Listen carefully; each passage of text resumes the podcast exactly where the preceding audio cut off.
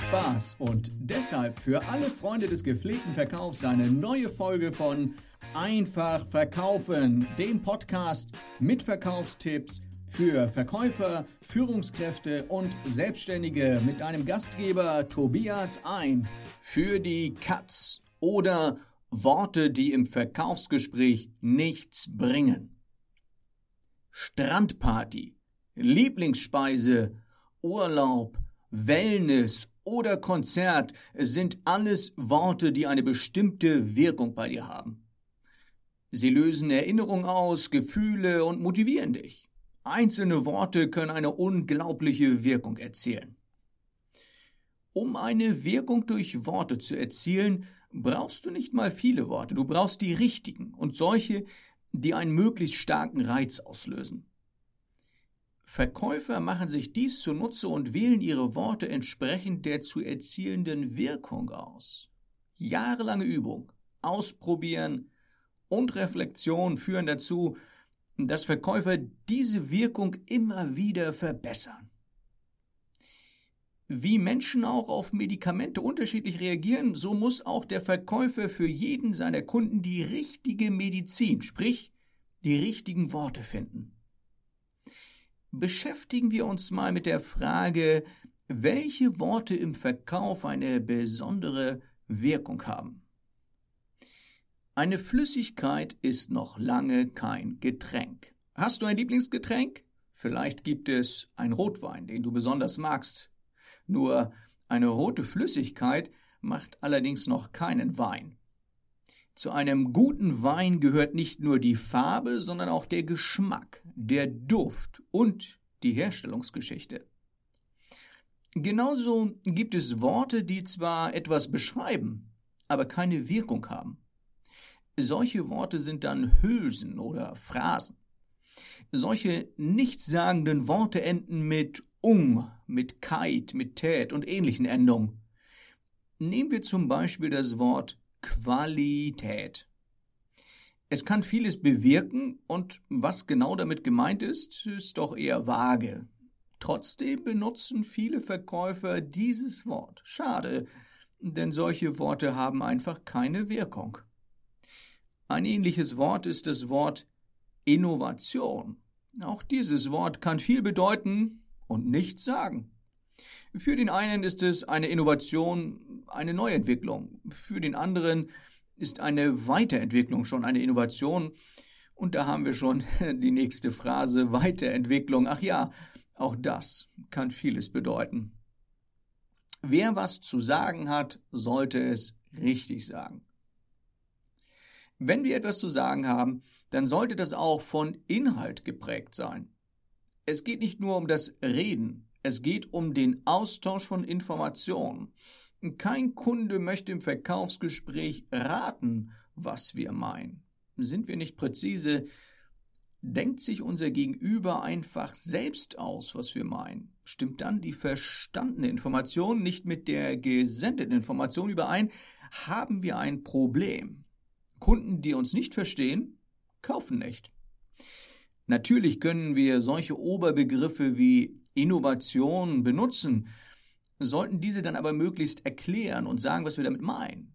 Statt zum Beispiel zu sagen, wir stehen für Innovation, könnten wir sagen, Innovation bedeutet für uns mindestens 10% des Umsatzes in die Forschung zu investieren und jedes Jahr mindestens ein neues Produkt auf den Markt zu bringen. Nutze Worte, die Bilder im Kopf unseres Gegenübers auslösen. Beschreibe lieber ein Produkt oder die Anwendungsmöglichkeiten eines Produktes und wie das Produkt Probleme lösen kann. Spreche die Sprache des Kunden. Wenn du möchtest, dass dein Kunde dich versteht, solltest du eine Sprache sprechen, die dein Kunde versteht und dir selbst nutzt. Ein Bäcker spricht beispielsweise eher über Zutaten und Rezepte statt über Inhaltsstoffe und die Verarbeitungsweise. Beispiele und Geschichten sind eine großartige Möglichkeit, deinem Gegenüber zu veranschaulichen, was du wirklich meinst. Auch hier solltest du möglichst Geschichten und Bilder aus der Welt deines Kunden verwenden. Wenn du Immobilien an einen Handwerker verkaufst, nutzt du andere Geschichten und andere Bilder, als wenn du diese an einen Akademiker verkaufst. Natürlich gibt es auch Handwerker, die Akademiker sind. Äh, da hast du dann noch mehr Auswahl bei den Geschichten und Bildern. Wenn du im Businessbereich verkaufst, sprichst du möglicherweise mit mehreren Entscheidern. Je nachdem, welche Stellung diese im Unternehmen haben, wählst du dann deine Worte aus. Gute Verkäufer sind nämlich extrem anpassungsfähig, was die Wahl ihrer Worte betrifft. Das geht sogar so weit, dass sie die jeweiligen Vokabeln ihrer Kundengruppe sprechen. Nutzt der Verkäufer die Fachbegriffe einer Branche, wird er schnell als einer gesehen, der einen versteht, der Spezialist ist. Das muss gar nicht viel sein. Ein paar gestreute Fachbegriffe machen hier schon großen Eindruck. Fachidiot schlägt Kunde tot. Wir kennen das alle, diesen Begriff. Verkäufer kennen ihr Produkt in- und auswendig. So sollte es natürlich auch sein. Das erwarten wir von einem guten Verkäufer. Zum Problem wird es allerdings, wenn der Verkäufer den Kunden davon überzeugen möchte, doch mindestens genauso gut über das Produkt Bescheid zu wissen. Der Kunde hat allerdings nur eines im Sinn. Er möchte das Produkt nicht nachbauen, sondern es verwenden.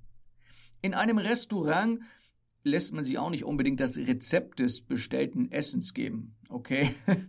Bei, von manchen Dingen möchte ich auch gar nicht das Rezept haben. Manchmal ist es sogar besser, der Verkäufer weiß nicht allzu viel über das Produkt. Der Ingenieur beispielsweise ähm, seine Maschine lieber nicht selbst, der Ingenieur sollte beispielsweise seine Maschine nicht selbst verkaufen. Bei komplexen Produkten, da ist es manchmal besser, diese nicht allein zu verkaufen. In der Wirtschaft ist es durchaus üblich, einen Verkäufer und einen Fachspezialisten zusammen zum Kunden zu schicken. Der eine erklärt und der andere verkauft. Übertreibungen sind übertrieben. Verkäufern wird häufig nachgesagt, zu übertreiben. Jeder sagt, sein Produkt ist das Beste. Diesen Spruch hört man häufig von Kunden die die Übertreibung von Verkäufern natürlich durchschauen. Warum machen Verkäufer das trotzdem? Weil sie meinen, der Kunde will immer nur das Beste. Dabei ist die Frage doch, was ist das Beste? Das Produkt, das im Test am besten abschneidet oder bestimmte Werte erreicht? Wenn du mal kurz über Testberichte nachdenkst, wirst du verstehen, warum ein mein Produkt ist das Beste selten objektiv und auch gar nicht nötig ist. Welches Produkt bei Testberichten gewinnt, ist doch abhängig von den verwendeten Parametern. Das Ergebnis bedeutet dann nicht zwangsläufig, dass alle Kunden nur noch den Testsieger kaufen. Und damit lernen wir eine ganz wichtige Wahrheit. Jeder Kunde hat andere Prioritäten und Vorlieben. Nicht alle mögen das Gleiche. Es hat also gar keinen Sinn zu sagen, das Produkt ist das Beste. Das Produkt muss immer das Beste für den einzelnen Kunden sein.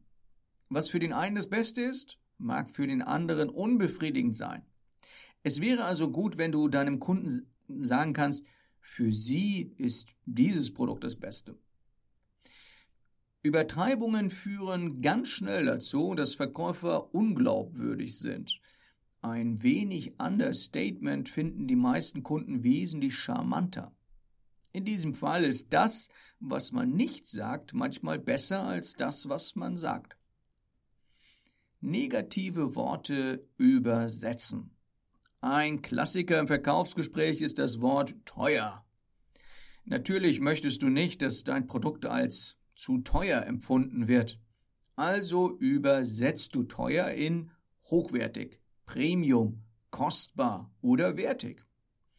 Teuer bedeutet ja schließlich nicht immer zu teuer. Der Kunde muss nur das Gefühl haben, dass auch ein Produkt, das mehr kostet, seinen Preis wert ist. Umgekehrt solltest du natürlich vorsichtig bei dem Wort billig sein. denn billig wird schnell mit minderwertig gleichgesetzt. Es gibt noch andere Worte, die je nach Kontext schwierig sein können, wie zum Beispiel das Wort Problem oder kompliziert. Eine negative Wirkung haben im Verkaufsgespräch übrigens auch Ausreden. Häufig fangen solche Ausreden oder Rechtfertigungen mit dem Wörtchen aber an. Ausreden kommen häufig bei Preisgesprächen vor oder auch wenn das Produkt nicht ganz den Erwartungen des Kunden entspricht. Wer zu seinem Preis steht, braucht sich nicht zu rechtfertigen. Und wenn ein Produkt den Wünschen des Kunden nicht entspricht, brauchst du auch nicht um den heißen Brei reden oder eine Ausrede suchen. Vielleicht kannst du das Produkt verbessern oder ein anderes verkaufen. Auf jeden Fall kannst du in diesem Fall durch Schwäche Stärke zeigen. Überzeuge also mit positiver Wortwahl und mit Worten, die eine Wirkung haben. Und dein Kunde bedankt sich gern mit einem Auftrag. Vielen, vielen Dank, liebe Freunde des gepflegten Verkaufs, dass ihr dabei wart bei dieser Podcast-Folge. Bitte unterstütze auch du diesen Podcast mit deiner Bewertung bei iTunes. Damit tust du mir einen Riesengefallen. Außerdem bekommst du Gratis-Inhalte und viele zusätzliche Informationen rund um das Thema Verkauf auf der Webseite Doppelpunkt einfach-verkaufen.de und einfach schreibt sich mit A, also A-I-N, F-A-C-H-verkaufen.de. Also, bis zum nächsten Mal, wenn es wieder heißt, einfach verkaufen. Von und mit Tobias ein.